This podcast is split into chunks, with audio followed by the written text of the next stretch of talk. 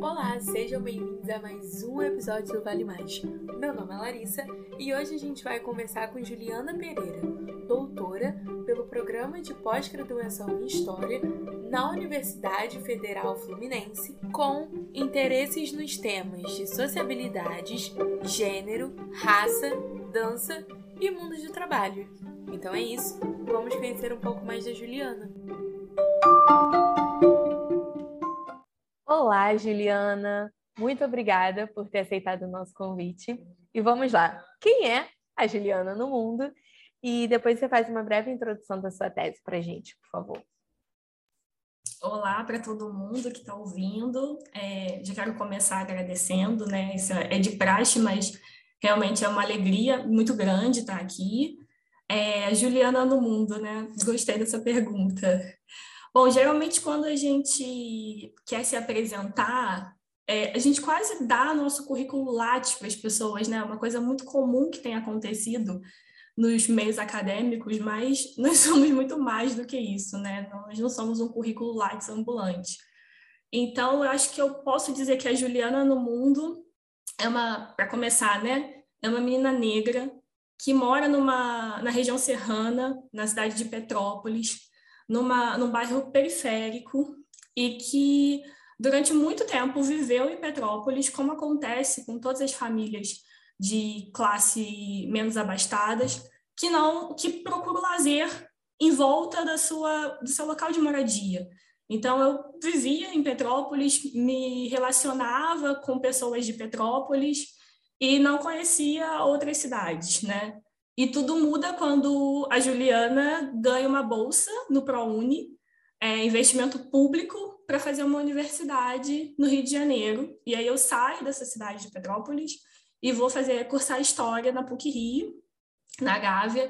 E aí muda é, a minha postura, a minha relação com o mundo. É, e aí passo depois para o mestrado na Universidade Federal Fluminense, no doutorado. A Juliana é uma pessoa que tem duas sobrinhas, isso completa muito ela agora. Então, é irmã, é filha, é, é, namorada, e é uma pessoa que gosta de história, tem prazer por história, está fazendo um podcast por enquanto, e amanhã pode ser que seja outra pessoa. E sobre a minha tese, né?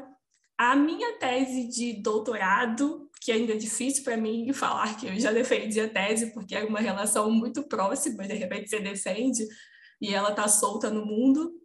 É sobre, o título é Da Cidade Nova aos Palcos, é uma história social do machixe, começa em 1870 e termina em 1930. E eu procurei investigar, analisar ali o processo histórico que esses gêneros populares que eram identificados com a população negra, eles chegaram a ser candidatos à cultura nacional. Então, estou pesquisando um pouco sobre é, indústria de entretenimento, sobre relações de gênero, sobre racismo, antirracismo. Acho que é isso. Tá ótimo, Juliana. E para a gente começar assim, o nosso bate-papo, é, e não sei né, se todos os nossos ouvintes sabem o que é, então, o que é o machixe e como foi o processo de construção desse tema? É, então, foi uma das coisas né, que mais é, me chocou, assim, né? Porque ninguém conhece o machixe, né? Poucas pessoas conhecem o machixe.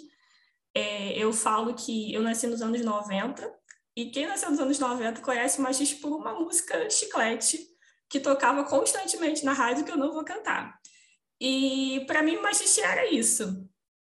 Fui conhecendo depois que eu fui pesquisando, né? Mas para falar um pouco como eu cheguei a esse tema, eu preciso voltar um pouco na minha graduação, que eu acho que é uma coisa que também todo mundo que é formado volta para esse período da graduação.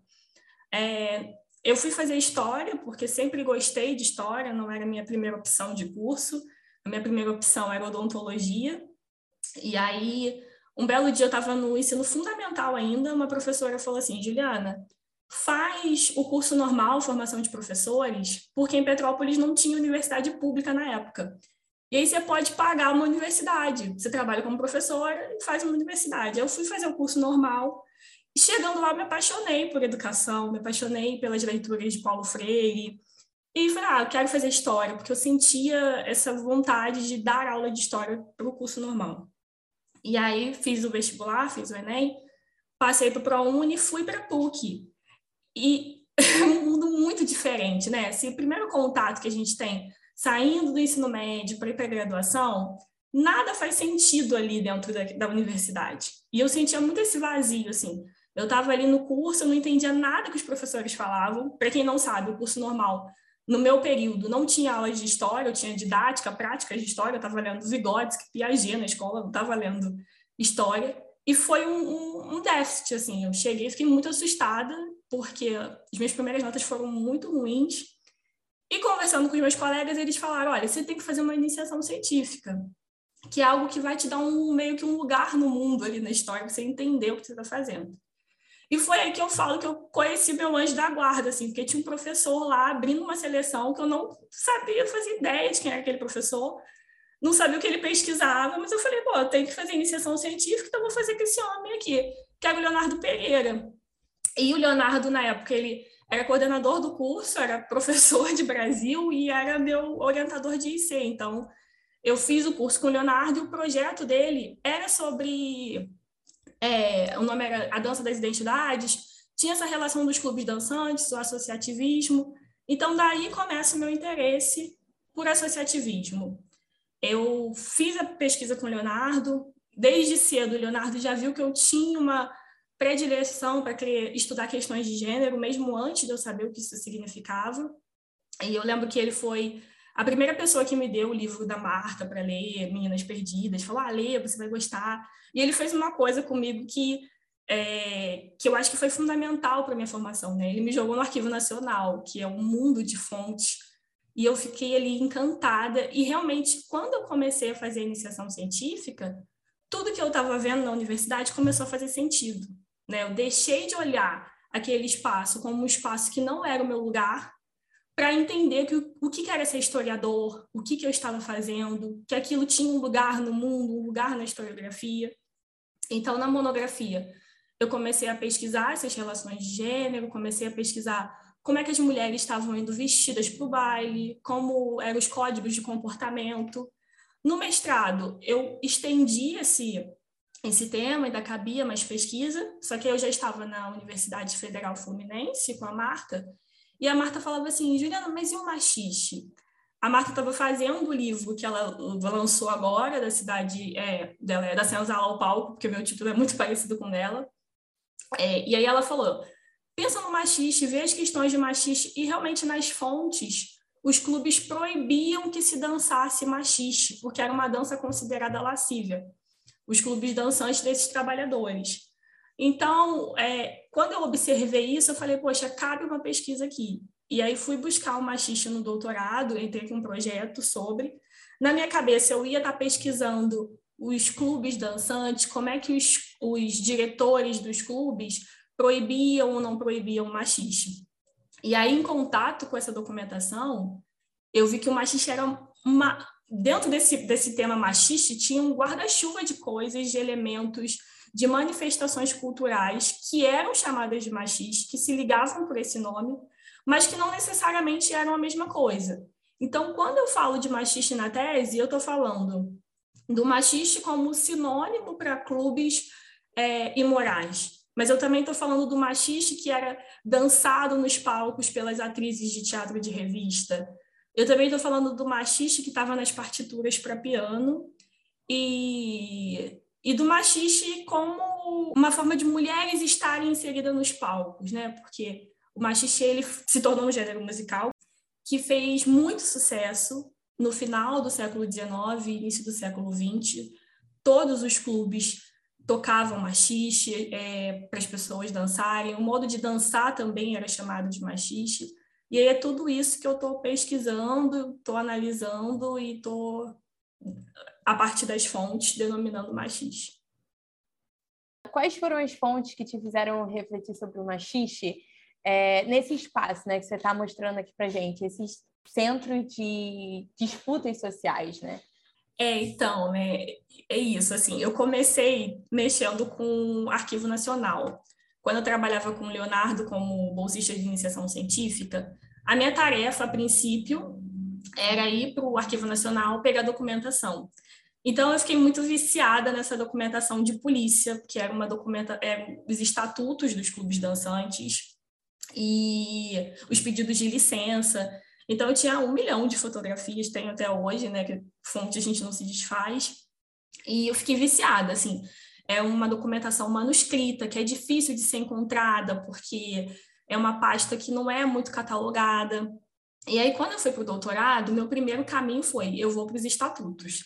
Lá eu vou achar tudo sobre machiste. E foi uma decepção, porque eu achei quatro estatutos falando sobre machiste. Eu falei, nossa, o que, que eu vou fazer agora? Falei, pô, vou para os jornais, mas eu não, não gostava muito de trabalhar com jornais. E uma das coisas que hoje em dia, né, é, até foi cobrado muito na minha banca de qualificação, eu sentei na hemeroteca e comecei a caçar jornal como se fosse, ah, vou mostrar um número de fontes que tem. Não, não, eu tinha que ter lido aqueles jornais, eu tinha que parar e analisar. E aí a banca me chamou muito a atenção disso, então eu parei tudo que eu estava fazendo e fui voltando, relendo os jornais, entendendo o que, que eram aqueles jornais, entendendo quais os locais que o machista aparecia nas colunas.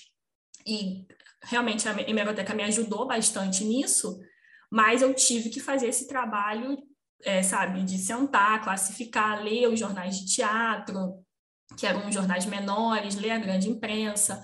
Ah, o material de imprensa foi um material muito bom. A partir do material de imprensa, quando eu comecei a recolher, é, eu tive dois orientadores né, no, no doutorado, a Marta Abreu e o Matias Assunção. O Matias Assunção, ele tem uma formação é, diferente, né? Ele não é brasileiro, ele trabalha numa universidade inglesa e ele é completamente organizado. Então, quando eu fui ser orientada, orientada por ele, quando ele entrou como meu orientador, ele ensinou, me ensinou a organizar as minhas fontes. Eu não tinha isso organizado. Ele me ensinou a colocar título, a fazer por pasta, classificar, qualificar, a fazer mapa. E aí, a partir dessa organização, eu fui fazer um cruzamento com outras fontes. Então, eu comecei a fazer o levantamento. Onde está o material de teatro? Material de teatro é muito difícil de ser encontrado né, no Brasil, porque a, é, a maioria desse material era para estar tá na Biblioteca Nacional, porque tem o material de música que está no prédio do Gustavo Capanema, que é um prédio que está interditado, então eu não tinha acesso a isso. E aí eu fui tentando buscar outros caminhos. Primeiro foi o Instituto Moreira Salles, que tem um acervo incrível de história da música, o acervo do Tinhorão está lá, então eu peguei muita documentação lá, lidei com umas documentações das capas de partitura. É, depois eu fui para a Funarte, que é a Fundação Nacional das Artes, localizada no Rio de Janeiro, no centro do Rio de Janeiro. É, eles têm uma biblioteca da Funarte e tem um centro de documentação. O centro de documentação acabou de ser interditado, então as pessoas não vão ter acesso. Mas ali tem uma série de imagens, de fotografias que foram doadas pelos próprios artistas. Eu peguei muita coisa, muitas fotografias ali, fui super bem atendida. Na Funarte, eles me mandaram para a SBAT, que é uma outra Sociedade Brasileira de Atores Teatrais, que também as documentações estão muito fragmentadas. Então, eu tive que fazer esse trabalho quase de formiguinha, porque aí eu fui para o Arquivo Nacional pegar documentação manuscrita, fui na hemeroteca, fui na SBAT, fui na Fundarte, fui no Moreira Salles, para poder tentar reunir esses documentos, porque as mulheres, né, eu pesquiso mulheres, elas estão na documentação, mas é muito mais difícil você encontrar mulheres do que você encontrar homens. Então, uma outra documentação que foi crucial nessa análise está disponibilizada no Family Search, que são as certidões de nascimento, certidão de casamento, e você não consegue achar as mulheres pelo nome de solteira. Você tem que procurar elas pelo nome de casada. Só que elas mudam de nome. É, é um trabalho muito cansativo, mas que para mim é apaixonante, porque eu gosto muito desse trato com as fontes, desse lidar com as fontes.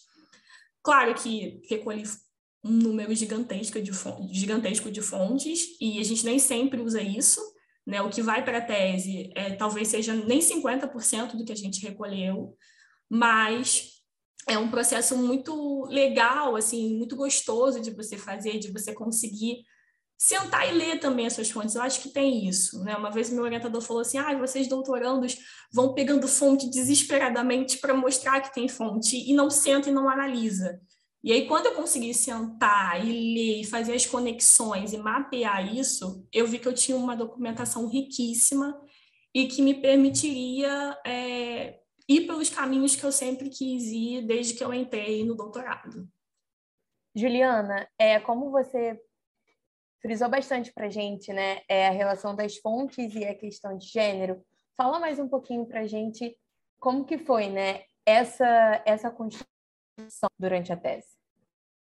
É, foi isso assim, né? Trabalhar com mulheres sempre sempre me motivou, né? É, e tem coisas que às vezes a gente tenta justificar, eu acho que a gente acaba caindo numa ilusão biográfica de que foi tudo certinho, que tudo me levou para pesquisar mulheres, e não foi, né? Antes da gente conseguir fazer o nosso texto, a gente roda muito por várias tentativas. Mas essa questão de gênero sempre estava presente ali no meu trabalho e eu não conseguia, talvez, enxergar muito isso. No mestrado, eu fui para uma via muito de história das mulheres, de pensar como as mulheres estavam se comportando. E aí, no doutorado, eu falava muito sobre atrizes. É, atriz, eu nem uso o termo atrizes, eu falava muito sobre artistas, porque elas estavam atuando, mas elas estavam dançando, elas estavam produzindo é, espetáculo. E eu não tinha ainda essa noção dessa dimensão de gênero, da importância. Eu falava, ah, essas mulheres foram importantes, elas fizeram isso, fizeram aquilo. Porque na documentação tinha muitas mulheres. Quando você fala de machista, machista é uma dança de. É uma dança, né? Vou usar, vou essencializar aqui, mas é uma dança de pares. E a figura da mulher, ela era muito falada, porque é, quando os jornalistas iam reclamar do machista, reclamar do excesso de machista nas peças, eles falavam, ah, é uma dança que rebola muito, as mulheres ficam rebolando, ficam se, ficam se desconjuntando. Então, nas análises, desse, nessas crônicas, nas análises dos jornalistas, a mulher estava presente, mas eu não via nessa dimensão, eu só fiquei ali apresentando na qualificação como é que as mulheres faziam. E aí, mais uma vez, o Leonardo, meu anjo da guarda, me chamou a atenção para isso. Falou, Juliana, você precisa ler mais, falar mais sobre gênero. Você está com uma abordagem muito essencialista em relação a isso, a essas mulheres. Aí o Leonardo me indicou fazer uma matéria com a Larissa Correia, na PUC. Eu gosto muito da Larissa, já tinha sido aluna dela é, no mestrado. E aí, no doutorado, ela estava dando uma disciplina sobre gênero, é, eu não me matriculei porque eu já tinha feito todas as disciplinas possíveis, eu já estava quase terminando. E aí, as leituras que a Larissa propunha na sala, as discussões, me fizeram, me chamaram a atenção para como era importante a dimensão de gênero no meu trabalho. E uma outra coisa também que foi muito importante foi a leitura da Grada Quilomba. E aí a Grada fala sobre a questão da interseccionalidade, que é muito difícil você querer separar opressões de gênero, de raça. E aí eu vi que eu estava que eu tava viajando muito na tese, sabe? Querendo separar, querendo falar, olha, essas mulheres aqui são negras. A interseccionalidade, ela estava presente no meu trabalho, mas eu não estava falando sobre ela. E aí quando eu li a Grada e que eu vi como é que se dava, como é que se construíam as relações, eu fui ampliando o meu olhar que a dança não é só sobre mulheres, é sobre comportamento, sobre papéis de gênero, qual o papel o homem tem que é, ter na hora da dança, qual é o papel que é atribuído à mulher. É o homem que propõe a dança, não é a mulher. A mulher ela pode aceitar, ela não deve recusar. Os próprios é, diretores dos clubes pedem para as mulheres não recusarem as danças, mas tinha uma dimensão fundamental ali de modos de comportamento. E aí eu comecei a reler as minhas fontes, porque é um trabalho contínuo, e perceber o quanto era forte essas relações entre masculino e feminino, é, quando os jornalistas, por exemplo, iam falar das mulheres no clube, As mulheres eram dançarinas, os homens eram atores, eles não eram dançarinos, não se usava esse termo. Era dançarinas de machixas, rainhas do machixe, que foi o título que eu dei para um capítulo, e os homens eram os atores que dançavam machixe. Um homem que fosse disputar com, uma, com, outro, com outro casal, né? É, uma dança, uma disputa de machixe, porque tinha, é, ele era considerado inferior, era colocado no feminino, como se isso, como se o feminino fosse inferioridade. E aí eu comecei a me atentar para isso e tentar enxergar em todos os capítulos. Então, assim, no, no primeiro capítulo eu, eu falo sobre o machiste como um sinônimo para clubes imorais, porque durante 1870 até 1910 eu consigo achar evidências no jornal de que machista era um sinônimo de clubes que os jornalistas achavam que eram clubes imorais, que não eram clubes é, licenciados pela polícia. E, e fica muito claro ali que quando jornalistas vão falar sobre esses clubes, o que, que eles dizem? Ah, eles são espaços imorais porque tem mulheres de má vida e homens valentões. Os homens são os valentões, eles arrumam a briga mas as mulheres são as prostitutas, são as mulheres de má conduta. E aí eu falei, nossa, isso estava aqui o tempo todo, né? Se eu pudesse, eu voltaria, faria meu mestrado de novo, mas não posso. Mas eu acho que é um, um caminho importante, né? Porque essa revisão do trabalho a gente vai fazendo ao longo do tempo. E aí, assim, aparece essa dimensão de gênero que vai tomar o meu trabalho inteiro. Então, quando eu termino falando, analisando as partituras para piano, tá ali os blackfaces, eu analisei os blackfaces também. As mulheres estão ali de uma forma completamente diferente. Essa ideia do feminino, dessa construção de moralidade feminina, tá muito forte em todas as fontes. Então acho que era quase impossível, por mais romantizada eu acho que seja essa narrativa minha, mas era quase impossível não olhar para essas questões. Juliana, então, é... depois de você ter apresentado essa reflexão para gente, eu queria saber quais. Assim, é muito difícil, né, falar sobre tudo, que é uma bibliografia muito vasta e se trabalha na tese, mas quais foram assim os principais trabalhos que te auxiliaram nessa construção teórica? Pensar, né? Dança, música e mundos do trabalho. Ah, legal. Bom, o primeiro, assim, eu vou falar o primeiro porque é o trabalho que mais me impactou quando eu li e é um trabalho que eu uso em todos os meus toda a minha vida, que é o Em Defesa da Honra. É, foi o primeiro trabalho que me fez pensar em gênero da Swankoff, é, sobre relações de gênero e trabalho. É, esse trabalho para mim é fundamental, já li e reli várias vezes. E aí, depois dele, eu partiria para o Atlântico Negro, do Paul Gilroy que foi uma bibliografia que eu encontrei na UF, assim que eu cheguei, e que me fez é, entender o artista como um agente político. Porque até então, é, por muitas vezes eu, eu percebia, estava é, ali subliminarmente na minha narrativa uma ideia do espaço político como um espaço masculino é, e de política estrito senso, de estar no, na Câmara, de estar ali lutando por direitos, como se a cultura não fosse um campo político, um campo de disputas. E aí, quando eu leio o Paul Gilroy, que ele fala sobre a importância de artistas negros para luta de direitos, para agência, para construção de laços identitários nessa diáspora africana, foi fundamental para que eu conseguisse é, olhar essas mulheres, olhar esses homens que estavam dançando machista também, mas entender que a posição política deles estava ali por dentro do teatro. Outro também, acho que é fundamental, que foi fundamental, aí eu vou puxar muita sardinha para minha orientadora maravilhosa, da Senzala ao Palco, da Marta, que quando eu estava fazendo doutorado, ela já estava escrevendo, não, foi no mestrado, estava fazendo mestrado, ela já estava escrevendo, terminou no doutorado, e aí eu pude aproveitar bastante desse livro, foi um livro fundamental para mim, assim como o livro do Leonardo, A Cidade que Dança, que é um livro incrível, que eu participei como bolsista de iniciação científica de todo o projeto, então foi um livro que me auxiliou muito.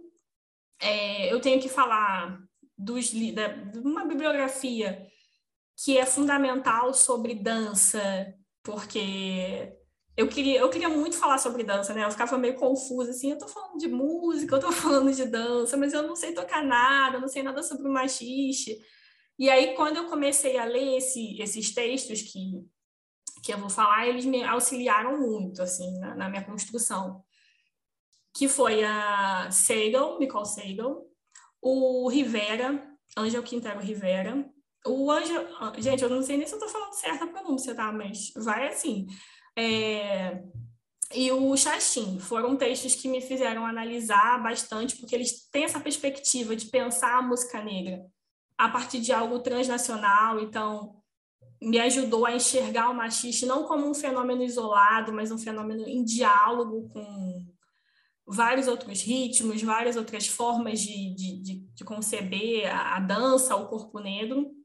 E eu preciso também falar de um trabalho assim que eu li no finalzinho da tese, da construção da tese, que foi muito maravilhoso, que é o trabalho da Cristiana. Eu já sou fã da Cristiana há muito tempo mas o último trabalho dela, que se chama é, Clichês Baratos, e que ela consegue analisar essa sociabilidade carioca, é, me, mostra a Praça Tiradentes ali como um centro de, de divulgação, de construção de laços, de, de agência política. Foi muito fundamental ler aquilo ali e conseguir dialogar com ela. Teria muitos outros, mas eu vou falar só esses, porque senão eu vou ficar dando uma lista gigante aqui. É, qual a relevância, enfim, por que estudar a cultura popular por meio da dança sobre essas fronteiras, né, de classe, raça e gênero, para uma, uma historiografia da história social do trabalho?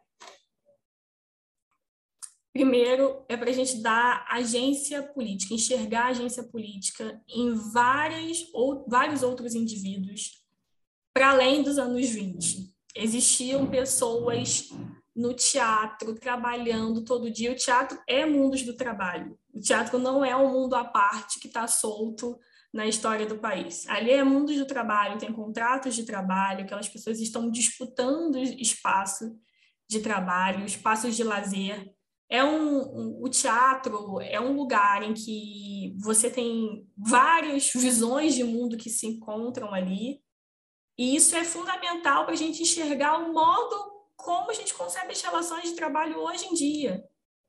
Como artistas negras aparecem hoje em dia na TV. Isso não é uma disputa que se deu por agora. É uma história que começa há muito tempo atrás. Qual é o lugar do artista negro na, indústria de entretenimento brasileira hoje. Ainda hoje, nós temos negros tendo que assumir espaços de subalternidade na TV. Né? Nós temos um, um déficit no, na, na questão salarial entre homens e mulheres brancos, artistas brancos e artistas negros. Então, só isso já é fundamental para pensar essas relações. Quais eram as agências, as disputas que estavam inseridas ali e como que isso forja o que nós temos hoje. E uma segunda coisa que eu acho muito importante, e que, óbvio, que os trabalhos já vêm apontando para isso, é começar a pensar o mundo do trabalho é, de forma racializada, porque muitas vezes a gente faz uma divisão de classe sem ou de gênero sem perceber que a raça está ali em tudo. Então, uma abordagem interseccional que consiga enxergar como é que as várias opressões se dialogavam, se encontravam e foram fundamentais para que essas pessoas agissem e buscassem melhores condições de vida, buscassem é, acesso a, a, ao lazer, né? uma disputa por lazer, o que eu estou falando é sobre disputa de lazer, disputa à cidade. Quem pode se divertir e aonde pode. Isso é uma história social. É, a gente precisa conseguir enxergar isso enquanto, enquanto historiadores e mostrar, principalmente, que o campo cultural ele também foi um campo de produção de racismo, de produção de racismo e de antirracismo, porque o, o, o racismo anda junto com é, lutas antirracistas. Então, eu acho que, que é isso que, que é a contribuição maior, né? Enxergar esse campo cultural como um campo privilegiado é, de lutas por trabalho, esse campo cultural como um espaço de produção de, de, de racismo, de luta antirracista, de opressão de gênero, mas de luta de mulheres para conseguirem se emancipar é uma das formas de emancipação feminina também, mas também de luta de homens para conseguir seu lugar no espaço, para serem aceitos, porque depois a figura de artista, em algum momento, também vai ser vista de forma desqualificada. Acho que é isso. Juliana, muito obrigada é, por esse bate-papo. Foi incrível pensar, trazer essa agência des, desses artistas negros, principalmente dessas artistas negras nesse campo, e mostrar né, um campo de a partir do a partir dos mundos do trabalho e que todos formam essas experiências dessas trabalhadoras. Então, muito obrigada.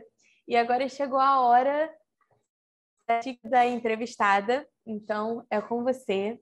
Pode falar para a gente sua dica. Bom, a minha primeira dica é para vocês escutarem o podcast Atlântico Negro, que é o podcast que eu tenho com nove estudantes da UF, oito estudantes da UF e uma da FGV, que é um podcast sobre cultura negra, onde nós estamos conversando é, nessa temporada sobre negros na política, e é um tema super legal, é, é história pública, então escutem o podcast Atlântico Negro. Nós estamos em todas as plataformas que vocês puderem imaginar, então é fácil o acesso. A minha outra dica que eu assisti esse fim de semana é o filme Medida Provisória, do Lázaro Ramos. É, é um filme muito impactante, eu fiquei apaixonada pelo filme. É, me tocou muito de várias formas e eu acho que tem um elenco incrível, um elenco negro de grande porte, sim, vários atores maravilhosos. O filme é muito divertido, é gostoso, mas também vai fazer a gente refletir. E eu vou indicar Clichês Baratos, da Cristiana, que é um livro que todo mundo tem que ler, sabe? É, se você pesquisa teatro, se você pesquisa indústria de entretenimento, você tem que ler, mas se você pesquisa fábricas, sindicato, você também tem que ler, porque é um livro muito. A Cristiana, é, ela escreve muito bem, ela é uma pessoa muito didática, é, mas a leitura é muito fluida é, e faz parte de uma coleção que é a coleção História Ilustrada da Unicamp. Não é, não é caro o livro, o e-book é super barato, e, mas ali você vê fotografias maravilhosas, tem áudio. Então, eu vou indicar o livro da Cristiana e para minha orientadora não ficar com ciúme dela também, da Senzala ao Palco, que é da mesma coleção.